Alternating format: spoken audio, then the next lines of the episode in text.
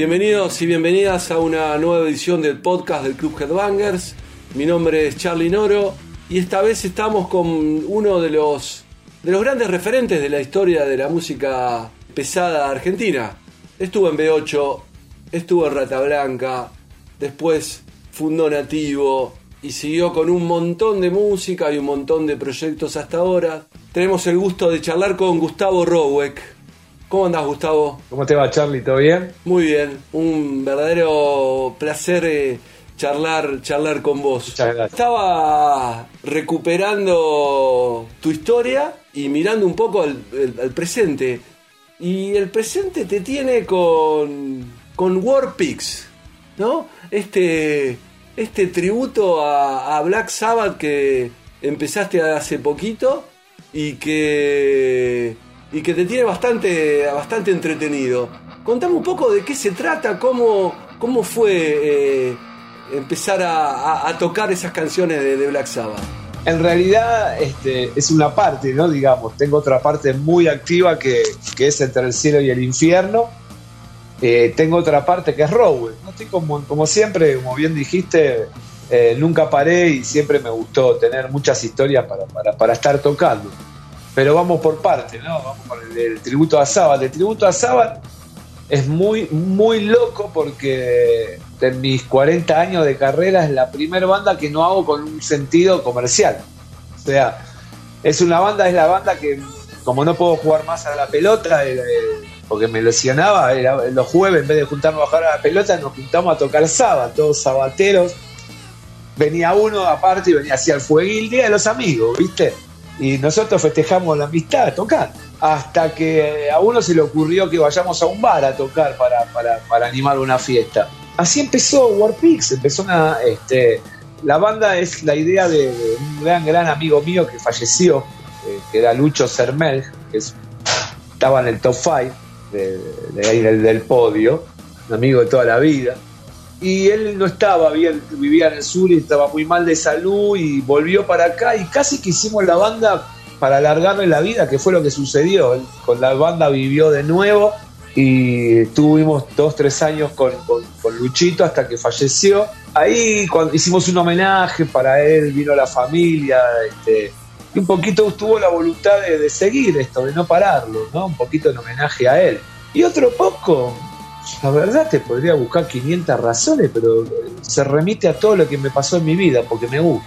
Este, como me gusta, lo hago. No hay mucho más allá de, de- de eso, de que este, encuentro un placer muy grande en tocar estas canciones y me doy cuenta de que, de que hay un montón de gente que quiere escucharlos. Porque como bien dijiste, es el proyecto que de a poco se va chupando a los demás casi, porque por agenda se lo va chupando, porque me están llamando y no paran de llamar por WordPig, es re loco. De hecho, tenemos la voluntad de empezar a componer próximamente, seguro que lo próximo que viene es, porque además nos sentimos muy bien tocando juntos también, ¿no? Así que un poco la historia de, de, de es esa, una banda que nació casi sin querer y que con todas las cosas que nacen con buena leche, este, no, no paró de funcionar y que dejamos que fluya, no la, no la paramos, al contrario, dejamos que fluya. No tenemos ningún prurito nosotros, ¿viste? Somos músicos y, y vivimos de subirnos a tocar un escenario, así que imagínate que bienvenida sea la historia. Yo sé que vos sos un, un gran fan de Sabbath y me imagino que debe debe haber sido todo un placer y todo un desafío también un poco elegir qué época, porque una cosa es Dio, otra cosa es Sosi, otra cosa es Tony Martin, otra cosa el disco, eh, digo, hay como mucha va- variedad, digamos, de Ian Gillan, digamos, ¿no? Eh, ¿qué, ¿Qué criterio tomaste ahí? Y si tomaste algún criterio desde el punto de vista desde, de músico o un criterio más desde el punto de vista de, de fan para tocar las, para elegir las canciones y tocarlas? Eh, ni uno ni otro. El más pragmático y te cuento por qué. Con Luchito, que tenía un registro más agudo, hacíamos toda la discografía de Sabbath. Pasábamos por Ozzy, por Dio, por, Tony Martin, eh, por Gillan. Pero con Diego, que es el cantante actual, eh, él se enoja cuando yo hablo, pero es el hijo no reconocido de Ozzy. Es, vos cerrás los ojos, no sé si viste algo, si escuchaste. Es Ozzy. es, muy loco. O sea, me estoy tocando a veces y digo, hijo de puta, no puedo creer. Entonces nos remitimos a la etapa de Ozzy y lo que hicimos fue lo que no toca a nadie, la etapa más oscura de Saban. Eh, tenemos que tocar Iron Man, Paranoid, eh, porque lo pide la gente, obviamente, lo tuvimos que tocar. Pero tocamos lo que no toca a nadie, lo que no toca a nadie y la etapa oscurita de Saban. Es una... Sábado y sábado. Pues, sábado esa época, ¿no? Eh, Symphony of the Universe, City of the Universe, Fireware Woods, Into the Boy, eh, Under the Sun, Sabra Cadabra, que Killing Yourself to Live. Eh, eh, no, no, toda una, etapa hermosa de esa, la más, la más rica, ¿no? Me parece. Va, es, no puedo decir eso porque. Una, una etapa de ¿Y, qué, ¿Y qué encontraste como desde el punto de vista de, de, tu, de tu tocada como baterista? Digamos, ya. pasaste a tocar los temas profesionalmente. Digo, ¿qué, qué te encontraste ahí? Digamos, todos sabemos que, que Black Sabbath, ahora vamos a seguir charlando de eso y lo vamos, me gustaría ligarlo un poquito con, con la historia de B8. Pero ¿qué te encontraste ahí en cuanto a a los arreglos, en cuanto a algo, algo que te sorprendió, digamos, decir, che, mirá, loco, esto. Siempre me sorprende Biruar, siempre, o sea, de, toma en cuenta que yo me crié escuchando a la Rainbow y escuchando a Sabbath, poniendo el disco y tocando arriba. O sea, es muy loco porque mm, eh, casi no tuve que ensayar, no sé, es re loco. Estamos, vamos a hacer este y fluye, fluye y fluye de tantos años de tocarlo. Lo que sí, eh, eh, a mí me gusta mucho eh, Tommy Aldrich también, como toca los temas de Sabbath en un disco que hicieron en vivo con Brad Killis, que me encanta, y le damos un enfoque un poquito más por ese lado, o sea, le pegamos una pequeña vueltita de rosca a los temas para que tengan un sello personal, ¿viste? Pero la verdad que no me asombra nada. Will Ward, o sea, uno de el que cocinó el tuquito, después estamos todos nosotros que lo morfamos. Pero el grosso es el que cocina el tuco, ¿no? El que ah, vino uno y le dijo, escucha, y le puso un riff y él puso su batería y su genio creativo arriba. ¿Cuánto influyó Black Sabbath en, en los comienzos de B8? Yo sé que vos lo nombrás muchísimo, eh, bueno, y Ricardo también lo nombró varias veces en varios discos. Y, Beto también. Y Beto también, digamos. ¿Cuánto, cuánto te acordás que, que, la escucha de, esos discos tuvo que ver con, el sonido? Mucho, mucho, muchos temas. Tienen un ambiente muy sabatero, muchos. Eh, sí te puedo decir que no era por, por Sabat solo, ¿no? Había toda una onda que venía, que, era, no me acuerdo cómo se dice en inglés, tengo menos idea que Minguito, pero en ese momento que la, encabezaba Judas, Maiden, estaba Ace, había toda una onda nueva, Ace pero alemán, pero que era New Heavy Metal, British, no me acuerdo. Sí, New, Wave of British Heavy Metal. Ahí tenés, vos lo nombrás, se ve que está. Este, entonces también veníamos muy influenciados por eso, pero creo que todos venían influenciados por Sábado, o sea, no, no hay banda sobre la tierra que no escuches una partecita y no digas esto escucharon sábado. Porque son las que le inventaron, simplemente. O sea, Yomi puede hacer un riff con una sola nota, como Into the Boy. O sea, no sé cómo decirte. Y que sea lo que es. ¿Y quién traía la música ahí a la banda? Porque vos venís de un ambiente hiper musical. Tu viejo era un menómano empedernido, tenía un montón de discos de un montón de de, estilos, era un tipo muy ligado al arte, después vamos a hablar un poquito de, su aporte en Rata. Eh, ¿era vos, ¿Eras vos un poco el que traía la música? ¿O era...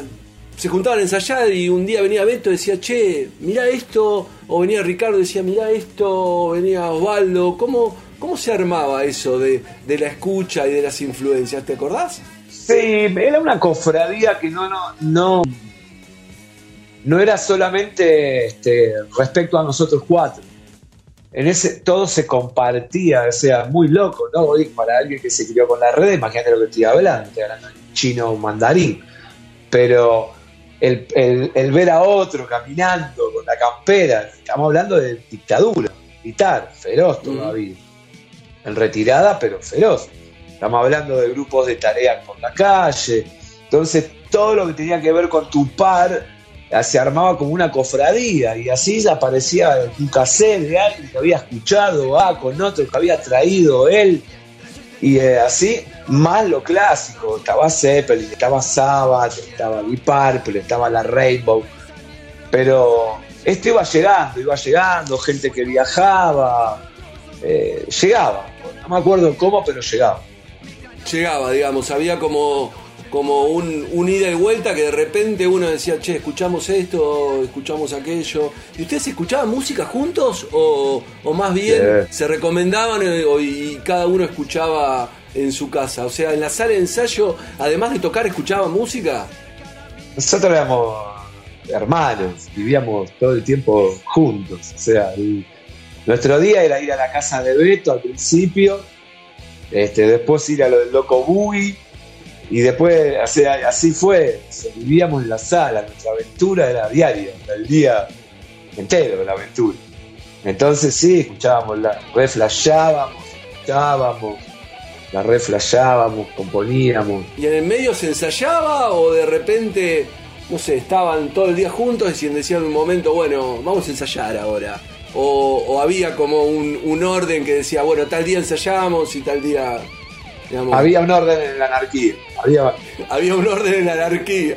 sí, sí, teníamos claramente días definidos. Además, esa era la sala del infierno, se hallaba B8 y violadores.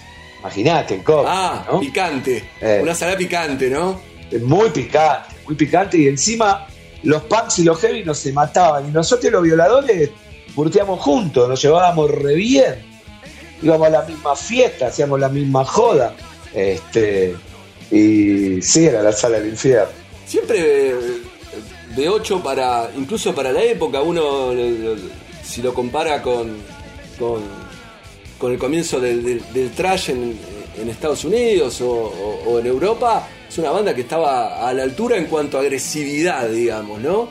Yo no Eh, tengo duda, pero no fue solamente. Yo creo que el rock argentino, si hubiese estado, si el reloj, en vez de nacer acá, hubiese nacido en Inglaterra, ¿quién, quién dice que no podría haber sido parte?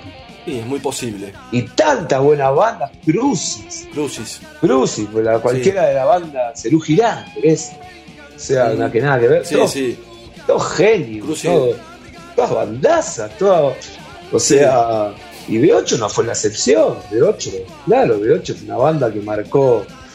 eh, cuando yo toqué en el Monster of Rock de- en el 90 y pico con Rata Blanca, creo que fue el 96 de San Pablo, 96. eh, vino Mundi y me dice: Che, hay alguien afuera que te está, que te está buscando. ¿Quién? El batero de Sepultura. Y el batero de Sepultura se vino a sacar una foto. O sea, este, Sepultura le agradece el primer disco a B8, eso ya sabemos. Y la leyenda ¿Qué cuenta te dijo Igor? ah, mm, respeto, admiración, admiración mutua además, ¿no? Imagínate. Este, es muy gratificante ver que lo que uno hizo marcó así. Pero el destino quiso que sea acá, en ti. Y no fue poco. ¿A vos te parece que esa velocidad y esa agresividad está marcada también por, por, el, por el contexto y por el territorio, digamos? Si no hubiera estado la dictadura militar, B8 no hubiera sonado de esa manera, No, no hubiese existido. no hubiese existido. Porque B8 era una banda destinada a nacer, crecer y morir en muy poco tiempo. Eh, y a dejar la marca indeleble. Porque eh, el- co- coincidieron muchas cosas con B8. Coincidieron. Yo siempre digo que cada 10 años se da un cambio generacional, pero que hay veces que ese cambio justo viene acompañado de un cambio social. Cuando esos dos factores confluyen, las bandas están destinadas a, a quedar en la historia. Y eso es, lo- creo que. Y es lo que pasó. Sí, claro. ¿Cómo era tu, tu, tu papel a nivel compositivo en B8? ¿Cuál era la- el aporte más allá desde, de, de- de tu aporte desde, desde, desde la batería? ¿Cuánto participabas en la, en la composición de las canciones? En forma total y absoluta. Pero no era solamente yo, éramos los cuatro. En las letras Osvaldo no participaba, salvo una letra que trajo él, que es torturador. Este. Después la composición era entre los cuatro. Y más de una vez uno hacía canciones enteras, pero igual firmábamos los cuatro. Destrucción es mía. Destrucción es una, es una es una letra que la armaste vos. Eh, después cuando dice se siente en el aire la fuerte tensión, la imponente furia de mi motor, eso es de Ricardo. Este, por ejemplo, con la letra ya terminó, pero la melodía, el riff que le pasé arriba maldito, todo, así como otros temas son de Ricardo, de Beto, y muchísimos son armados entre todos en la sala. Estabas enojado en la época de Estábamos muy enojados. Estabas bastante enojado y decepcionado. Estabas muy enojado. Imagínate que. Porque además eras chico vos. Eh, eras chico vos, Gustavo, ahí, ¿no? Tenías 20, 22 años. ¿no? O sea, B8 en el 80. 20, cuando graba el primer disco en el 83, 20. Cuando empiezo con B8 todavía estaba en la secundaria. Mm. Este, vos pensás que yo puse un pie en la secundaria un lunes. El jueves me mandaron a mi casa. Y el lunes volví, instrucción cívica era ERSA. Y adentro estaba lleno. Claro, te habían cambiado. Y, en, la bota, la bota en la cabeza. O sea, yo crecí con una bota en la cabeza, 13 años. Imagínate el caldo. Eh, te repito, en todos los géneros, fíjate que todas esas bandas quedaron, los 80 quedaron marcados a fuego. A fuego. En pop, en punk, en rock, en ska, en reggae, ¿qué querés? Decime qué querés. O sea, no es casualidad, es porque por debajo de toda esa basura inmunda que había, se cocinaba un caldo de cultivo que, como todo grano de pu, explotó y salió mierda para todos lados. Entonces, eh, uno de esos fue B8. Sí, a mí siempre que, pienso en la historia tuya y la historia de B8, digo, son eh, tres años de, mucha intensidad, del 82 hasta el 85, donde la, banda llega a un nivel de tensión tremenda, digamos, ¿no? Y me parece que hay un punto de quiebre para vos, que es cuando vos te vas al Rock in Rio en el 85 y ahí medio que decís, bueno, primero ves en Brasil una estructura para el rock que acá no hay, no había y tal vez no haya todavía. Eh, y por otro lado decís, bueno, tengo que cambiar un poco y tengo que parar un poco con esta máquina y, y, ver qué pasa. ¿Cómo fue esa época brevemente y esa decisión de estar en Brasil, encontrarte, yo sé que después te encontraste con, con, Osvaldo y bueno, contame un poquito cómo, cómo, cómo una historia larga, eh, porque también está relacionada con el consumo, ¿viste? Eh, tiene mucho que ver también el consumo, que, que, mi caso era creciendo grande, grande, grande. O sea, la decisión de irme a Brasil tiene que ver también con eso, porque ya mi vida corría peligro. Eh, estaba pegando unos zapatazos bárbaros, ¿viste? Y en cualquier momento me la iba a pegar mal. Entonces tenía que irme para cortar el, círculo que tenía que, irme. Y a eso se acompañaba lo que yo venía de Brasil, porque todo esto que dijiste es cierto, pero Brasil fue and por Rock in Rio. Eso también. Sí, después volvió, no, después volvió a la normalidad, digamos, ¿no? Yo compré esa, pero cuando Brasil, la aventura, terminé preso. Este, me agarraron de los pelos. Entonces el proceso fue acompañado de muchas cosas. Que queríamos expandir un poco nuestra historia. Osvaldo no estaba bien tampoco. El quiebre con Betty y Ricardo por un lado y Osvaldo por el otro, y yo siempre en el medio tironeando un poco por los dos, era terrible. Este, y hubo otro punto de quiebre, a lo mejor también, que fue cuando, cuando yo conocí a Walter Sardín. Porque vos dijiste algo que es mm. verdad, yo era, era un enfermo de la música, pero mi enfermedad abarcaba también algo que no escuchaba nadie, que era la música clásica. Este, Y cuando conocí a Walter, ¿de dónde salió este resto? O sea, y a Walter le pasó algo parecido conmigo, entonces la voluntad de tocar juntos fue todavía él estando a punto rojo y yo en B8. Me imagino que ahí apareció, digamos, el vínculo digo, obvio, pero bueno, está bueno nombrarlo, digo, ahí aparece Rainbow, ¿no? Absolutamente. Porque Blackmore también tiene ese, esa influencia de la, de la música clásica, digo, es la gran influencia para, para, para Walter y, para Rata Blanca, tal vez la otra sea eh, algo de ASEP también, que también lo tiene esa influencia de, la música clásica. Digo, cuando vos conocés a Walter, vos empezás a pensar que se puede hacer ese tipo de música acá, porque hasta ese momento me imagino que para vos, vos escuchabas Rainbow y decías, no, acá nosotros no tenemos equipos, no tenemos estructura, no tenemos alguien que toque de esa manera para hacer algo así tampoco, ¿no? Era imposible.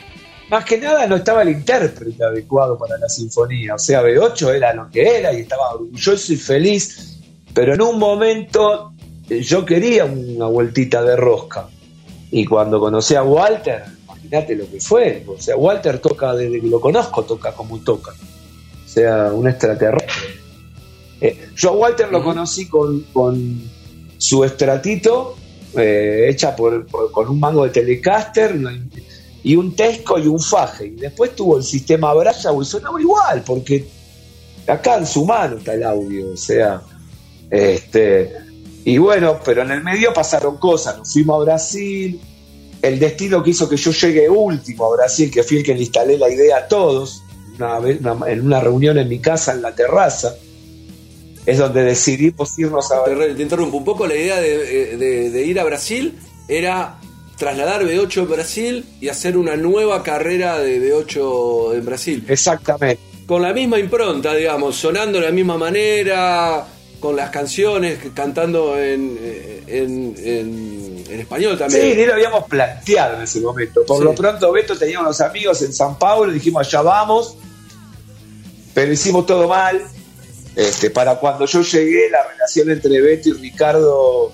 por un lado y Osvaldo por el otro estaba completamente rota. Así que a mí no me dieron chance. Yo llegué y Beto y Ricardo me dijeron, nosotros no vamos, loco, no se puede laburar con este pibe, no podemos nada. ¿Te quedás o volvés? Y yo estaba re loco y me quedé con el más loco, pero Valdito. Eh, tampoco tiene doble, triple, cuádruple lectura. Fue así de corto. Y Beto y Ricardo volvieron, me hicieron acá de 8, este, el destino quiso que con Walter eh, y con el turco, y yo me quedé con Osvaldo en Brasil y empezamos lo que iba a ser Orcas, con, músicos de allá. Vos, más allá de todo, más allá de, de, tu afinidad, porque estabas en el mismo mambo con, Osvaldo. Eh, ¿Tenías una afinidad musical, digamos? ¿Te, gustaba un poco lo, lo, que estaba planteando Osvaldo en ese momento? Mirá, más o menos, porque de hecho, de hecho, a mí me pasaba algo. Yo, lo, yo a la hora de subir, de ponerme en la batería, era implacable. Y Ovaldo empezaba a friquear con eso. Estaba muy loco. Entonces, ahí era donde me estaba faltando, musicalmente, me estaba faltando. Y cuando. En Brasil nos separamos con Ovaldo, yo termino preso, vuelvo más o menos para, para agosto, septiembre y calculo que en octubre llegó a Valdito. Y ahí rearmamos orcas acá, pero los ensayos eran una locura. Y otra vez dije, me voy a morir. Me voy a morir, me voy a morir. Y justo jugando a la pelota me rompí un brazo y pararon los ensayos porque me rompí el brazo. Y en el medio de ese interín se llama Walter, que él estaba con B8. De hecho, en un momento en un momento B8, los chicos me vienen a buscar para que vuelva B8. En la época del fin de los inicuos. Estaba Walter, pero no le gustaba como tocaba el tour. Entonces me vienen a buscar para que yo vuelva. Claro. Y, eh, al final no se da. Fue la única vez que me peleé con Osvaldo, porque se reenojó Osvaldo. Que, entonces al final lo llamé y le dije, loco, iba a ir a hacerle la pata por seis shows que tenían ellos, fueron los últimos, pero finalmente no fui y con Walter quedó la promesa de que próximamente nos íbamos a juntar. ¿Vos llegaste a ver el show de la Biblioteca de Olivos donde toca Walter y el turco andino? ¿Estuviste ahí vos? Es verdad, estuve. Sí, sí. Todo peladito. Estuve. Estuviste ahí. Claro, venías de, haber estado eh, preso ahí en Brasil, digamos. Exactamente, exactamente. Digo, ¿cómo, cómo termina todo este contexto? Ah, porque digo, estamos casi en el 86, ¿no? Sí, con todo esto. Pasó re poco tiempo. Fue todo en el 85. Claro, 85, porque ya en el 87, el otro día, eh, mirando tus redes sociales, mostraste el como, como la invitación, ¿no? Y el programa del primer show de, Rata. Claro. El Teatro Luz y Fuerza. Digo, ¿cómo es ese proceso en el cual te juntás con Walter, decís, vamos a hacer algo que se llama Rata Blanca y llegan a, armar ese, ese primer eh, show. Mirá, brevemente, en el, 80, el en el 85 me voy a Rock in Rio. Sí. Vuelvo y el 2 de enero del 85 hago mi último show con B8. Claro. En marzo nos vamos a Brasil. Abril, no recuerdo. En agosto vuelvo. Empiezo Orcas con Osvaldo. En octubre me rompo el brazo. En noviembre me llama Walter y me dice quiero hacer cuatro temas pero por fuera de B8. No tiene nada que ver con B8, es algo completamente nuevo acá. Me muestra romper, romper el hechizo, gente del sur, solo para Marte y un tema que nunca salió que es la bruja blanca. La flasheo en Technicolor. ¿Esos temas, eh, ¿Esos temas estaban grabados por quién? Eh, hacemos un demo. Ah, Walter te los muestra, te los, te, te, los muestra y, y, los, y los graban, digamos. Claro, me curo la mano, le digo Baldito que no voy a hacer orcas. El pibe que estaba en Orcas, que ve la película como es, viene conmigo, que era Rodolfo Cava, este, y con Julie que nos hace la pata porque nos aclara que está en Alacrán.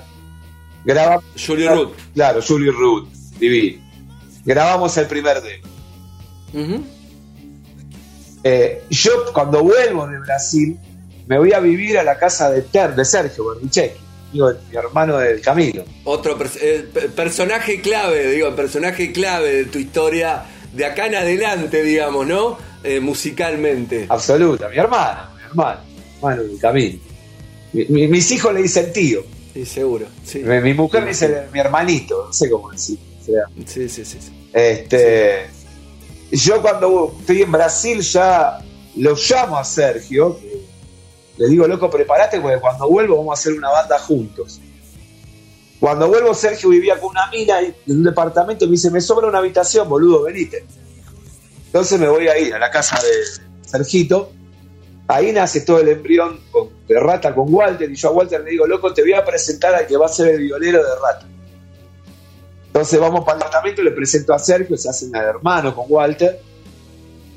Y al negro, al Guillermo, al Negro Sánchez, yo lo conocía de Chacarita. Porque cuando el primer show que se hace con 8, 6L6 era el negro. O sea, el que más tiempo hacía que conocía era el negro, lo conocía de que tenía 14 años. Entonces en enero se va Julie, en febrero yo le digo, loco, yo conozco a un, bajista, le digo a Walter y a, Sergio que, que agacha la cabeza y va así, no, no parás va a estar el Estud el fin de semana. El Estud era un lugar que tocaban todas las bandas semilleros también de los 80. Y ahí vamos, y ahí estaba el negrito. Y esto ya es febrero del 86. Ahí queda conformada la base. Y ahí arranca. Y ahí arrancó toda la aventura loca. ¿Qué lugar tiene tu viejo? Digo, en, toda esta cuestión del armado de escenografía. Contalo porque es súper interesante. Bueno, mi viejo era el director de sonido e iluminación del Teatro Cervantes. O sea, él entró en mantenimiento del cuarto subsuelo y terminó, literal, del cuarto subsuelo. Y terminó como eh, director de iluminación y sonido, un tipo muy, muy, muy iluminado, mi viejo. Un divino, capo, capo. Este, entonces, este, cuando nace la propuesta de Rata, queríamos hacer algo diferente y queríamos hacer un castillo, que el fondo, entonces hablo con mi viejo, mi viejo habla con los escenógrafos del Cervantes, entonces vamos al Cervantes con Walter y Sergio, que éramos el trío, y cantábamos para todos lados, y ahí nace el, telón famoso con este, los calados para poder entrar la luz en contraluz, una cosa impensada para la época, con, con plano, a pesar de ser así, el, plano inclinado, el, dibujo, la magia del teatro, ¿entendés? O sea, se mezcla, y mi viejo hace la puesta en escena del, del teatro. Hace, o sea, el show empieza de noche y termina de día. En el medio del show sale la luna todos efectos teatrales que el genio creativo de mi viejo lleva adelante. Y al toque, Rata Blanca termina, estaba la música que era genial y la puesta en escena que era genial. Nosotros que éramos, imagínate, yo empiezo Rata Blanca en el 85, tenía 23 años, o sea, las paredes con los 10, íbamos así, y las volvíamos a subir. Y, no sé, una, una, yo siempre digo que, que una fe que podría considerarse mesiánica, porque nosotros hicimos Rata para que sea la banda número uno de habla hispana. Y es lo que fue. Teníamos una convicción absoluta de que no, no podía ser de otra manera. Digo, me imagino que fue todo un desafío cambiar la, la manera de tocar, digamos, de tu caso. Porque una cosa es tocar lo que te pedía B8 y otra cosa es tocar lo que te eh, pedía Rata Blanca. ¿Cómo, ¿Cómo fue cambiando ese toque? ¿Cómo tuviste que, que estudiar aparte o, o simplemente adaptar tu manera de, de tocar? ¿Cómo, cómo, ¿Cómo fue ese proceso? Mirá, yo ante todo me considero un profesional, un músico profesional. Y creo que un músico profesional tiene que saber adaptarse la a la música a la que toca. B8 era un power trío eh, de tres, con un lugar gigante para la batería, donde además yo era uno de los que componía. Mm, sí, eso es importante, claro. Rata Blanca fue un sexteto, donde los que eh, pelaban o, se movían era la guitarra líder y el cantante. Los demás tenían que tocar, como todo eran armonías y melodías que tenían, esto uno hacía una nota, el otro hacía la otra, el otro hacía la otra, y yo tenía que apoyar derecho de mi bata. Rata Blanca tenía una definición, ritmo, potencia y melodía. O sea, en Rata era mucho mu- más efectivo un ta ta ta ta ta ta ta pa que un tac tac tac tac pa. Y bueno, me adapté a eso y, y aguanté lo que aguanté. y eso también explica un poco ida de rata, ¿no es cierto? Pero no fue difícil porque yo escuché muchísima música y tenía muy claro lo que pedía un sexteto de, de las características de Rata, que era un baterista que toque derecho, o sea, ritmo, estaba, eh, el concepto de ritmo estaba muy amparado en ACDC, Bien, donde no marcaba ni cinco cosas, claro. para que esa melodía pueda dibujar y tenga todo el aire para dibujar, al igual que la guitarra.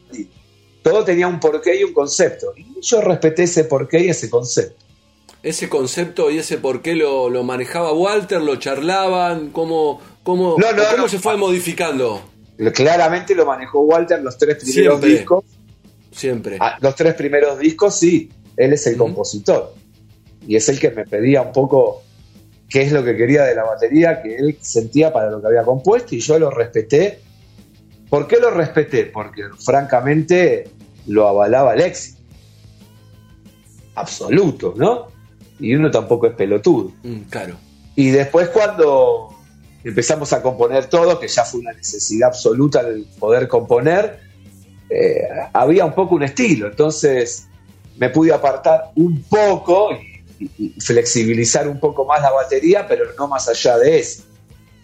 Está claro que cuando, que cuando hago nativo, que fue un año, un año después, no es que aprendí a tocar todo eso en un año. Venía de tocar como me habían pedido que toque, era más derecho. Sí, digo, me parece que hay un punto de quiebre que, que vos lo nombraste al principio, que es entre el cielo y el infierno, digamos. Absoluto. Que es un disco donde ahí, donde, donde ahí participan uh, todos, creo, en la composición, ¿no? Ya del libro oculto. Digo, el libro oculto, ah, el libro oculto ya empiezan a, para, en el a libro participar todos. la- el, el negro Sergio y yo como tándem. Ujú. Y en el tercero del infierno, el negro Sergio y yo y Mario como tándem. Nosotros componíamos juntos. Y, y no es casualidad que, digo, entre el cielo y el infierno cambie el sonido cuando ya estaba cambiando el sonido de una época, digo, porque yo sé que a vos te gusta mucho el grunge, que también te gusta mucho Fey No More, digo, el metal alternativo, el rock alternativo, porque nativo es eso, digamos. Absolutamente. Es- tiene esa, aper- esa apertura, digamos, y un poco me imagino que, que, que, que vos y, y- Terma lo, trajeron e- ese nuevo sonido y un poco se lo, se lo propusieron a Walter. ¿Cómo, ¿Cómo fue ese proceso de lograr ahí una síntesis entre lo que Walter quería y un poco lo que iban trayendo ustedes? Más, la más el aporte de Mario, ¿no? Como nuevo cantante. Mirá, yo creo que tu pregunta la fue contestando. Fue una necesidad que nació con el libro oculto y que Entre el cielo y el infierno, cuando vino Mario, eh, me sentí más fuerte desde ese lado. O sea, eh, yo siempre digo que si me preguntas eh, quién es el cantante de Rata, siempre te voy a decir Adrián Barilal. O sea, y además lo considero un cantante brillante. O sea, nunca lo que digo es peyorativo uno de otro. Pero para mí el cantante es Mario, ¿entendés? O sea, este, cuando vino Mario yo sentí que la Rata era lo que, lo que había empezado. Rata había nacido ¿Qué le aporta? ¿Qué le aporta Mario el sonido, el sonido, al sonido de Rata para vos? Todo. A las canciones esa. Todo, todo. Impronta, eh, eh, interpretación, composición, eh, todo le aporta, le aporta muchísimo. Y El Tercero del Infierno me parece un disco brillante. Walter tiene que aceptar en ese momento porque también no es pelotudo y entiende que además del reclamo hay un cambio que se está produciendo generacional, viste lo que hablábamos cada 10 años, y que está cambiando el mundo y que hay que cambiar un poco con el mundo. Entonces, como consecuencia de todo eso, nace Entre el cielo y el infierno. Un discazo, un discazo. Entre el cielo y el infierno, además, es un disco hecho en el medio de una gira de 5 meses de duración. O sea, así como el 85 queda grabado a fuego en mi vida, esa historia es otro punto que queda grabado a fuego en mi vida, ¿no? Estar tocando por Europa los fines de, jueves a domingo y de lunes a, miércoles, grabar es la del sueño del pibe. Me imagino que también es un poco una derivación de, digo, de, lo que fue los noventas y, y, el después de los 90, ¿no?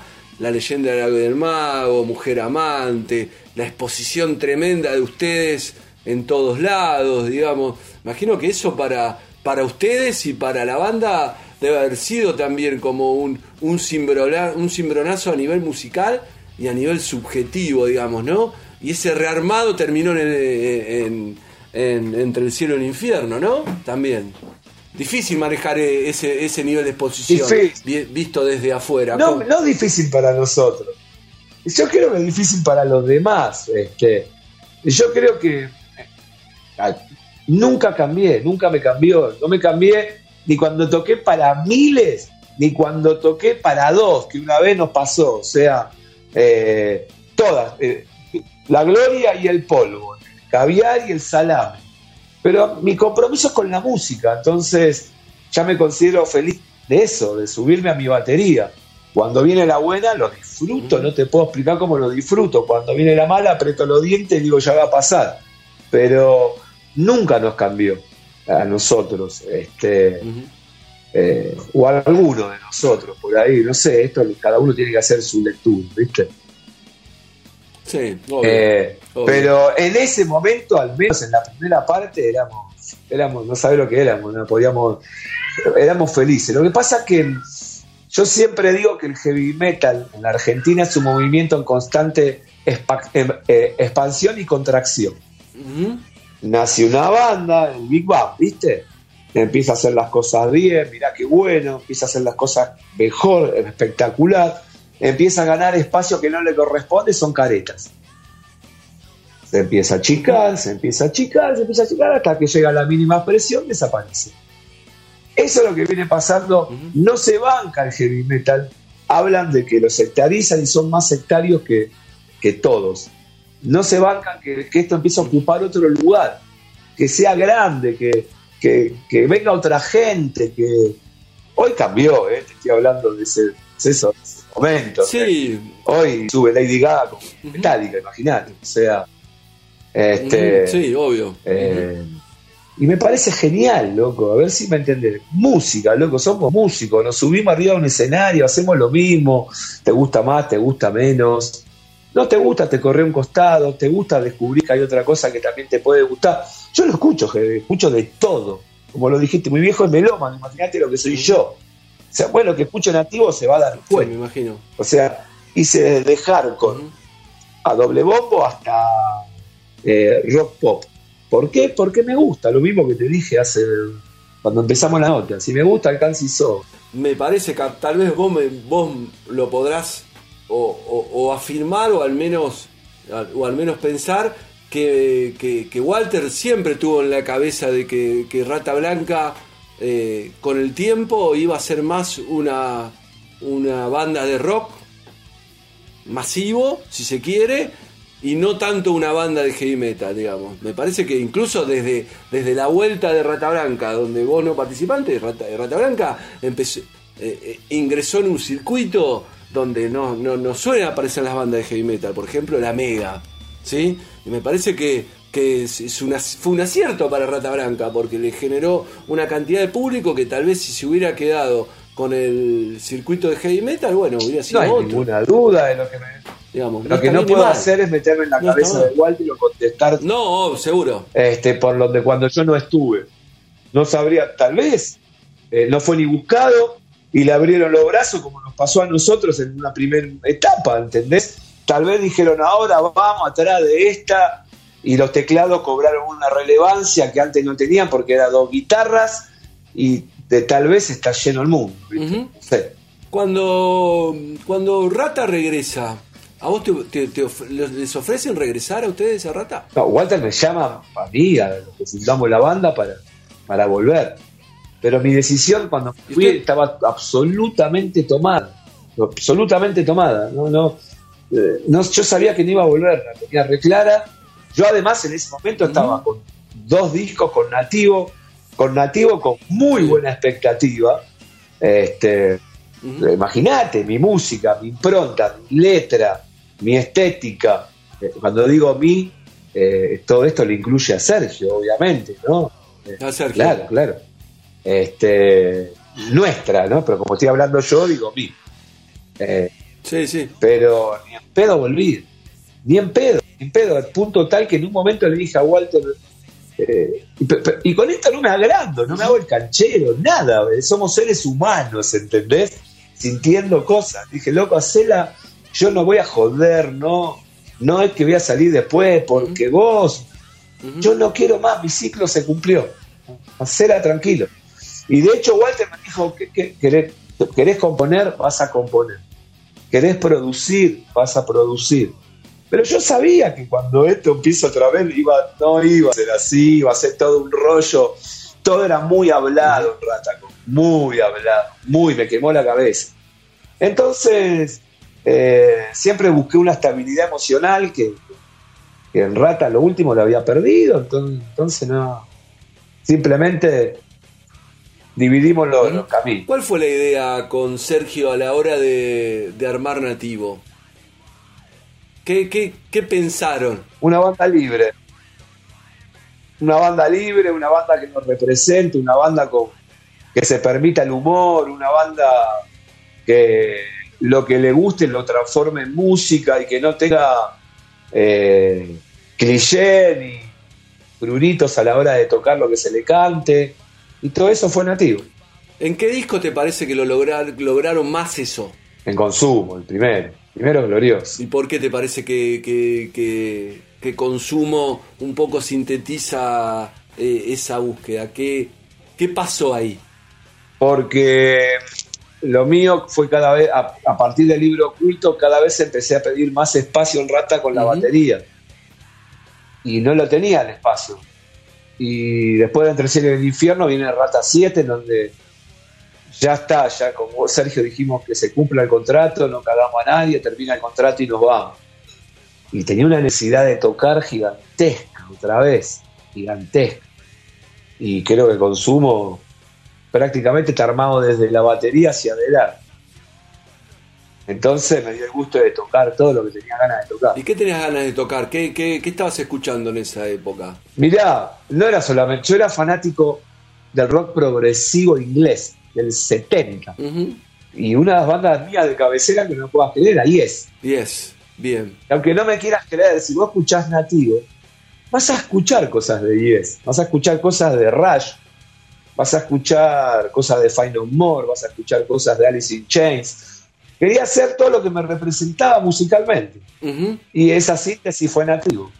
Y creo que además sintetiza un poco lo que hice con mis bandas anteriores, que fueron B8 y Rata. Siempre digo que tiene la potencia de B8 y la melodía de Rata. Porque lo que nunca quise entregar es la melodía. Tal vez sumaste más el, tal vez sumaste el groove también acá.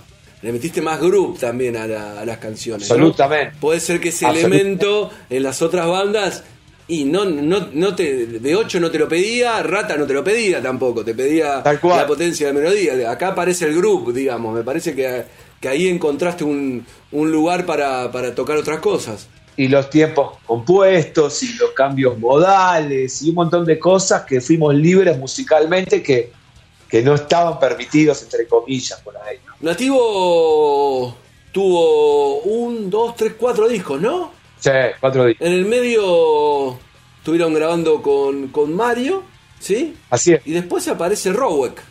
¿Qué diferencia hay entre Nativo y Rowek? El registro vocal. Sí y que vuelve a ser dos violas. O sea, nosotros compusimos el primero de que iba a ser el quinto de Nativo. Ajá, ¿y por qué no, no fue el quinto de em- Nativo? Y... Empezamos a componer y sentíamos que nos pedía un registro más agudo y que nos pedía otra viola. Y con Nativo éramos hermanos, Caru, la verdad que Caruchita, el cantante. Sí, sí, Carucha este, No íbamos a cambiar a Carucha sea, cambiábamos la banda. Y Nativo también ya tenía 12 años, también había cumplido un ciclo. La que dictaminó mi vida de B8, de Rata Blanca, y de Nativo fue la música. De B8 porque quería hacer metal clásico. De metal clásico porque quería hacer algo más alternativo. De metal alternativo porque quería hacer algo violento a dos violas. Eh, eh, orillando el trash pero con melodía. Sí, yo, o sea que tenía notado acá.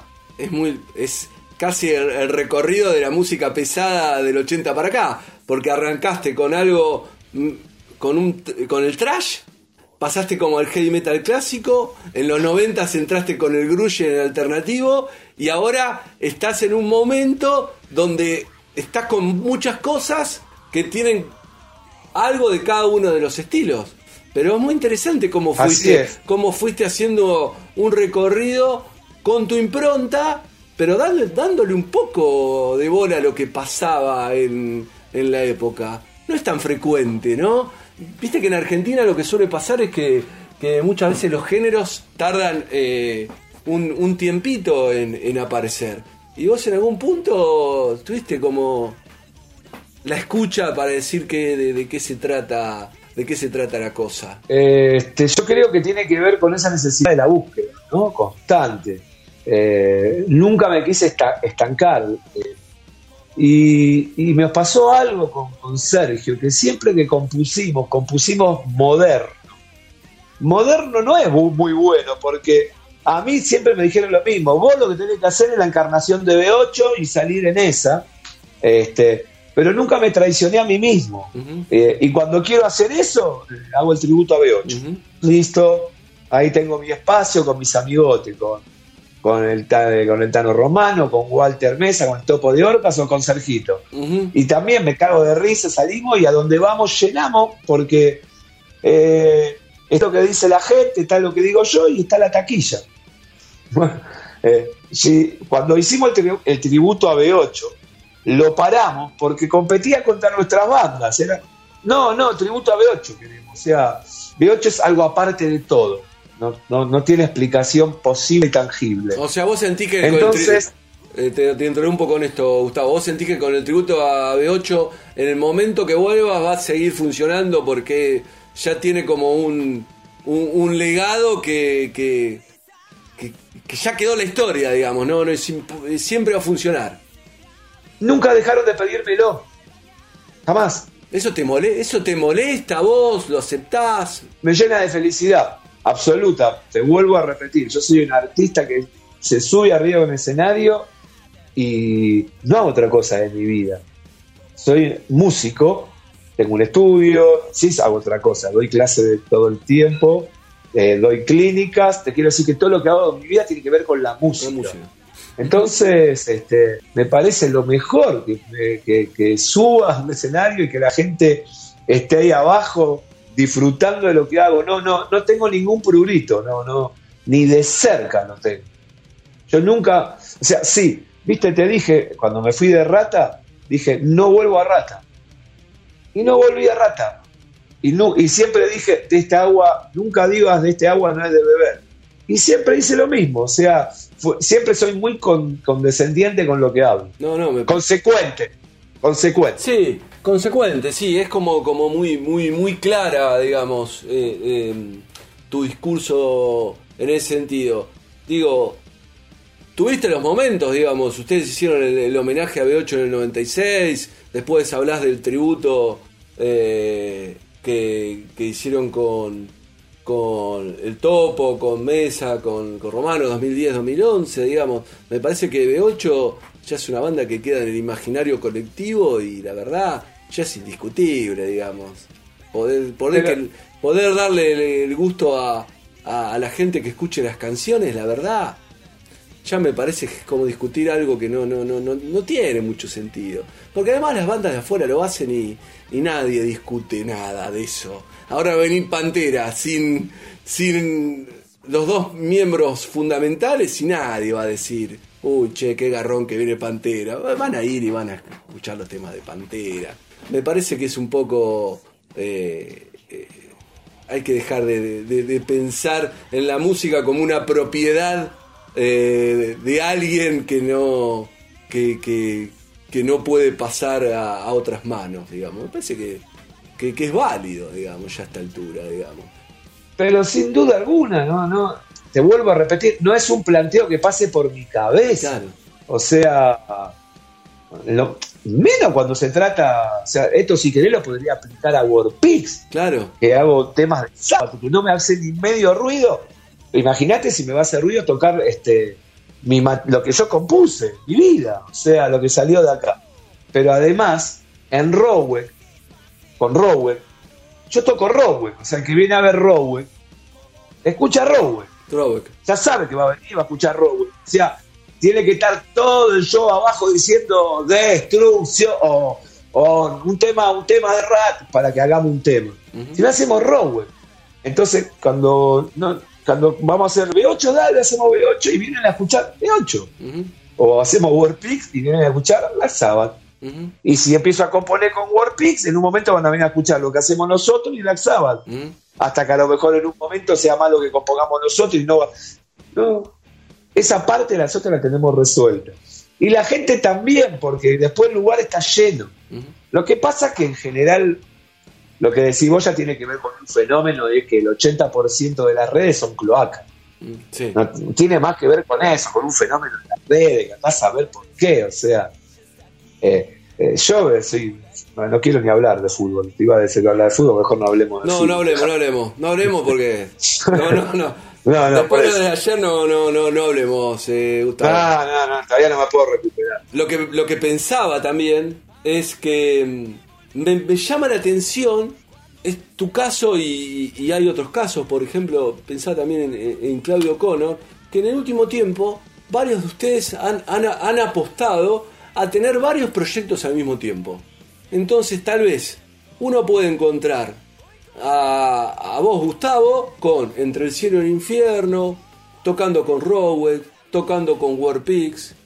Capaz que en un momento apareces tocando con eh, en Tributo a B8, digamos.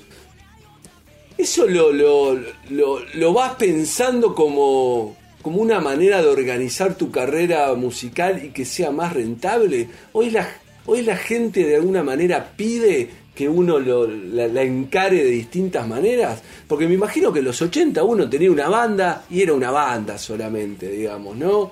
Eh, vos tuviste años con solamente una, banda y en el último tiempo aparecen varios proyectos. ¿Cómo, cómo lo, vas pensando eso? Mirá, este, te vuelvo a repetir, fíjate que todo lo que nombraste son claramente lugares muy diferentes. O sea, eh, a mí me gusta tocar, loco y cada vez me gusta más. O sea, yo no miro la tele, no, no, no, no, no hago otra cosa. A mí me divierte tocar, tocar la batería y hacer música. Entonces, este, lo de rentable no. Por un lado, obviamente, cuando más toques, eh, si te va bien, mejor, y si no, pero no, no es que siempre te va bien. Y realmente la, plata, salvo proyectos muy puntuales o eventos muy puntuales, eh, por ahí uno se imagina una cosa que no, no es ni de cerca. Este, yo creo que tiene mucho más que ver con el placer de tocar, porque si vas a tocar un bar de 100 personas o de 150 personas, te imaginas que es muy rentable, ¿no? No estamos hablando de algo muy rentable, pero es nuestro placer, no sé, ¿viste? No, no tiene una explicación muy, muy estrambótica. Y tiene que ver también con los tiempos, porque te pongo un ejemplo, Rowan, el cantante de Rowan tiene otro proyecto, el bajista está en Entre Ríos. Si yo espero a ellos para tocar con la, la, mm, no me sale la palabra, ¿no? Pero asiduidad. La asiduidad que quiero tocar, me muero. Entonces yo no espero a nadie, loco, ¿entendés? Eh, sale acá, toco acá, sale allá, toco allá y sale acá y vuelvo a tocar acá. Eh, el cielo y el infierno es algo muy puntual, al igual que el tributo a B8. O sea, Mario tiene su carrera, yo tengo la mía. Entonces son shows puntuales, ¿viste? No es que estamos todo el tiempo. Eh, todo el tiempo no, no, no, no es imposible, ¿viste? Por ahí a este momento Gogorpi se ve que no sé qué pasó con Gogorpi, se coparon Gogorpi, está saliendo Gogorpi, pero a fin de año estoy despidiendo el año con Entre Cielo y el Infierno. Claro. Y hice un show con Rowell. O sea, por ahí Rowell va a ocupar más un espacio de multimedia, de hacer temas y, sacarlos y tocar menos.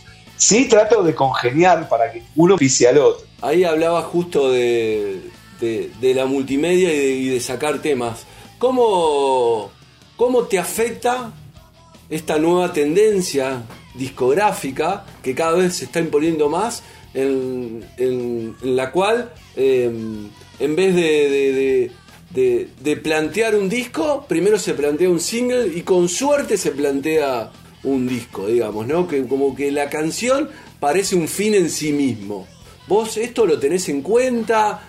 Eh, porque digo, vos venís de. Vos, vos venís de, Tu ADN tiene que ver con el disco, digamos, ¿no? Digo, para vos también ese es un cambio importante. ¿Cómo lo, lo, lo, vas pensando eso? También de tu labor como productor, digo, vos tenés la escuela, digamos, también trabajás con nuevas generaciones que me imagino que te deben decir, che, bueno, nosotros vamos a hacer un tema, vamos a hacer dos temas, no, no vamos a pensar un disco.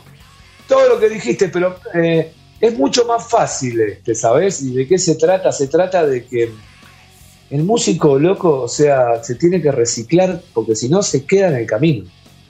Vos pensás que yo por muy poquito no llegué al mal así. Por poquito, ¿eh? O sea, pasé por el disco, por el cassette, por el CD, por el ADAT, por el mini DVD y finalmente por la nube. No, no me hace ningún ruido, simplemente me adapto. Y yo ya en el 2016, cuando saqué redes, sentí que había tirado un disco a la basura. ¿Por qué? Porque la gente ya en el 2016, imagínate que un mensaje de WhatsApp tiene para adelantarlo. ¿Qué carajo van a escuchar un disco? O sea, no, no hay ni tiempo, ni ganas, ni concentración para hacerlo. ¿Y para qué tengo que hacer un disco? ¿Para qué? Para gastar plata, para tirarlo a la basura, para que me pasen con suerte un tema de difusión y pierda los otros 8 o 9 temas, ni en pedo. Hago uno, lo apoyo con un video, que la gente escuche lo que tenga que escuchar ese tema y en dos meses hago otro. Esto tiene que ver con la supervivencia, nada más, no con la pragmaticidad, con, ser pragmático en la vida, simplemente. ¿Y no sentís que eso es una especie de derrota para tipos como vos que vienen tocando desde los 80 y que la verdad han sacado grandes discos, discos en el sentido más estricto del, término, digamos, con un principio, un final, con un concepto, digamos. ¿No sentís que, están perdiendo una batalla ahí, Gustavo? Yo creo que algo mucho más grave. Yo creo que estamos yendo hacia una involución absoluta, como dice la letra de involución este, del tema del disco Red. Eh, yo creo que todo lo que vino cada vez es de peor calidad. Sin duda. Pero no quiero otra vez, viste, no estoy ni ahí de generar polémica estúpida, que venga uno y me diga, porque en el trap sí, sí hay buenos artistas en todos lados, pero si querés, este, este, la letra, vamos por la letra, el contenido es cada vez peor. O sea, mm. no hace mucho leí, eh, no un meme, algo que decía, suponete los Saint TV o Warriors, ¿no? Suponete, ¿no? Eh, eran latinos además, loco. Y suponete un artista cualquiera, Charlie García lo había ganado, suponete 90, y el tema que había ganado, la letra del tema. Y después decía 2018, creo que Daddy Yankee, no me acuerdo qué, el tema y la letra del tema o baby, baby, baby, dame, dame, dame, o baby, baby, baby, quiero, quiero, quiero, o baby, baby, baby, y te dan ganas de ponerte a llorar cuando ves el contenido. Claro, sí, sí, sí. A las pruebas me remito, a esto, a esto, simplemente a esto me remito, a las pruebas, ¿entendés? O sea, la música antes era un vehículo que te movilizaba, que te hacía pensar, y hoy la música ocupa el espacio del esparcimiento. Es simplemente eso. Después está lleno de buenas bandas y buenas intenciones eh, mi hijo todo el tiempo me está haciendo escuchar buenas cosas y en el trap, en la música electrónica, este, o sea, está lleno, no hay duda, pero el concepto global va para abajo completamente. Sí, digamos, vos, vos sos de, una época donde eh, la música pesada, el heavy metal, eh, interpelaba a la clase trabajadora, digamos, claramente. De 8 era música que imperaba, y lo hizo después Ricardo con con, Hermética. Y Rata a su modo también lo hizo. Digamos, es un lugar que evidentemente la música pesada perdió. Claro, pero vos. ¿Por qué te parece que lo perdió? Por, lo que, ¿Por qué lo perdió? Acabas de dar la respuesta a vos. Exactamente, porque el heavy metal era la música privativa de las clases trabajadoras. Y hoy, la cumbia es la música privativa de las clases trabajadoras. Por eso no es casualidad mm. que los nuevos eh, eh, referentes, rebeldes, salgan por ahí y no por heavy. es, muy triste, pero es así. Sí, la verdad que sí, porque ahí hay una, una imposibilidad también de, del heavy del heavy nacional, ¿no? De que siga que siga creciendo, digamos, ¿no? Que siga teniendo gente, que se, que siga siendo autosustentable, porque la verdad, Gustavo, cuando yo te escucho hablar de rentabilidad, un tipo que viene que coincide con los 40 años del heavy metal. Digo, y esto lo digo honestamente, un tipo que hace 40 años que está tocando. Y la verdad, vos no, no, tendría que haber dudas que para vos tocar y sacar discos debería ser rentable. Porque te lo mereces, porque hace 40 años que estás tocando, porque inventaste todo esto, sin chuparte las medias, pero es claramente, Gustavo, digamos, es justo, es una cuestión de justicia también. Sí, sí, sí. A Dios gracias, mal no me va. Pero de cualquier manera, como en el fútbol, los goles no se hacen, no se merecen, se hacen. Y acá eh, hay una variable, una única variable que nosotros no, nosotros podemos manejar, la variable musical, la publicidad, nuestro sonido, nuestras luces, nuestro staff, pero hay algo que no podemos manejar, que es si le va a gustar o no a la gente. Y ahí es la que decide la gente. Es muy sencillo. Sí, y hay, y hay un, sistema que también propone ciertos consumos. Eso desde ya, ¿no? Sí. Y después, este, hace poco hice una nota, hablé de. Lo hablo corto, tampoco para generar polémica, pero no hay que ser pelotudo. Este, si, si el heavy metal, loco, está cada vez más facho. Si el mensaje es facho, la gente mm. va a huir despavorida. Claro. Y después no empieza. Seguro. Pero ¿por qué lo decís? Pero, dale, pelotudo. Este, no me lo sí. Este, no es necesario, no es necesario ahondar, ahondar en la cuestión. Está claro. Sí.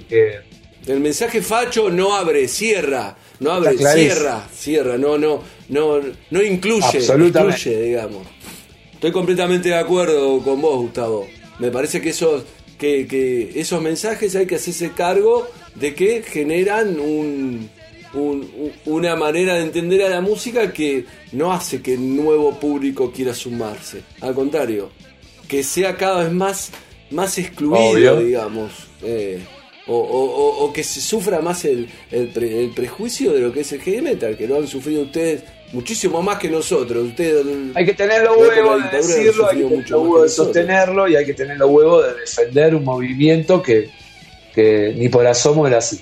Última cosita y cerramos porque no me quiero quedar eh, eh, sin, sin, sin que me cuentes sin que me cuentes esto porque me parece que viene el caso. Barrock 1982. Quilombo. Ese show en el cual en el cual entraron porque Papo se sentó a los, con los muchachos de Barrock y le dijo o toca B8 o yo no toco o le hacen una nota B8 en la revista Pelo y tampoco toco. ¿Qué te acordás de ese día y, cómo fue todo, todo, todo ese proceso? Porque siempre me gusta, me, gustaría escucharlo por vos, a ver qué, me, te acordás. Imagínate, ¿no? O sea, nuestro primer show además para 15.000 personas, digamos, tocar para... Porque ustedes ya, ustedes ya habían tocado o, era, o era de los primeros shows. Teníamos tocando, hemos hecho 3, 4 shows y claro. barro, sí. Eh, y la hostilidad, desde que pusimos un pie en obras, nos la hicieron sentir todos, menos el Carpo. Pero el Carpo no tocó el día que tocamos nosotros. Así que hostilidad absoluta. Menos, menos de la Memphis, que también lo cagaron a Sí, la, la Memphis, la Memphis, digo, la banda de blues también era famoso porque sus recitales también eran bastante, un ambiente bastante pesado, digamos. Después nosotros, Rata Blancas eh, se gesta en los shows de la Memphis. Así que esa es otra historia. ah, mirá vos. Éramos, estábamos en la banda del Bajo Flore que seguía la Memphis. O sea, nuestro lugar de encuentro era tocaba la Memphis por años y años y años y los años de locura extrema, extrema, extrema y locura. Sí, o sea. Mira vos. Así, terrible. La, la, mitad de la neurona que me falta, me falta de, de todas esas aventuras. Che, y ahí, ahí en Barrock era un ambiente completamente hostil. Hostil, hostil, Un ambiente hippie al mil por mil, con gente muy boluda, porque ya se sabía todo lo que se sabía. Antes no, ¿eh? Pero para el Barrock ya se sabía que los estaban matando en la ESMA. Eh, y venía a decirle a la gente, hoy que soy más grande por ahí lo entiendo más o, tengo más tolerancia, ¿no? Nadie quiere que corra sangre, pero manso y tranquilo tampoco, estaba todo mal, estaba todo mal, todo mal, todo mal, los estaban matando, eh, eh, algo, una dictadura que agonizaba pero que seguía estando fuerte, eh, todos estábamos ahí para, como paradoja de una guerra ridícula como fue la guerra de las Malvinas, que hasta la semana pasada nos corrían a culatazos y de una semana a otra se prohibió la música inglesa y pasamos a ser los héroes. Este, todas las desgracias siempre traen aparejado algo, ¿viste? Es muy loca la historia de la vida. Eh, si no hubiese habido Edad Media, no hubiese habido Renacimiento, si no, no todo muy loco. Los procesos. es verdad. A ustedes los ¿A ustedes ese, ese, esa prohibición de, la música en inglesa también lo favoreció? Obvio, absolutamente. El barro nace secuencia de eso. Y después les permitió entrar en el circuito que, que luego les, sirvió para grabar y todas esas cuestiones. Tal vez, a nosotros no, porque B8 era, a ver si me entiende, B8 estábamos seis meses para conseguir una nota y cinco minutos para pudrirla. O sea, no, por eso Sí, sí, claro. Sí. No, era una banda destinada a separarse, no, había remedio, no, no tenía lugar B8, no teníamos filtro, no entendíamos, no, no había manera de educar. Pero sin embargo fueron de las pocas bandas de los 80 de heavy metal que grabaron. Claro. Más allá de todo el quilombo, ¿no? Tenía una impronta B8 arriba del escenario que era, impactante, B8 era impactante. Vos lo veías a Beto ahí adelante, a Ricardo y eran impactantes. ¿Y qué pensaste luego de ese show que les tiraron de todo, que los reputearon? Dijiste, va por acá, dijiste vos. No, no, la verdad que no, la verdad que fue raro. O sea, yo una de las experiencias más surrealistas que recuerdo hace 40 años que toco, la, si no la más surrealista, es cuando casi las 15.000 personas se nos pusieron de espalda. Increíble. Claro, eso. Vos no sabés qué fuerte que es estar tocando y que 14.800 se te metan de espalda. Increíble. No te imaginas. Y además debía de ser nuestro cuarto show. Entonces, esto que te voy a decir lo dije, te lo juro, pero todo lo dije en millonésima de, de segundo mientras tocaba Parca, que era el último tema. Pero automáticamente dije, qué loco, una banda que genera esto, algo va a pasar. Algo va a pasar. Eso, es, eso fue lo que yo dije. Algo va a pasar. Exactamente. Eso. Algo va a pasar. Algo va a pasar. Y pasó. Y pasó. Y pasó. Puta, sí pasó. Bueno, Gustavo querido, mil gracias por esta, por esta linda charla. Creo que recorrimos 40 años, ¿no? No es poco, no es poco. 40 años No de carrera no es poco, la verdad. Pero que la próxima vez que hablemos recorramos los 60. Sí, obvio. Te, te- te queda para, para, para, para seguir innovando y seguir buscando cosas nuevas. Porque si, si, si retomamos un poco todo este raconto que hicimos, bueno, van a aparecer cosas nuevas de, de- de- de tu parte. Absolutamente. Bueno, Gustavo querido, abrazo grande y nos vemos pronto. Muy agradecido, la verdad que fue un placer, querido. Nada, al contrario, un gusto.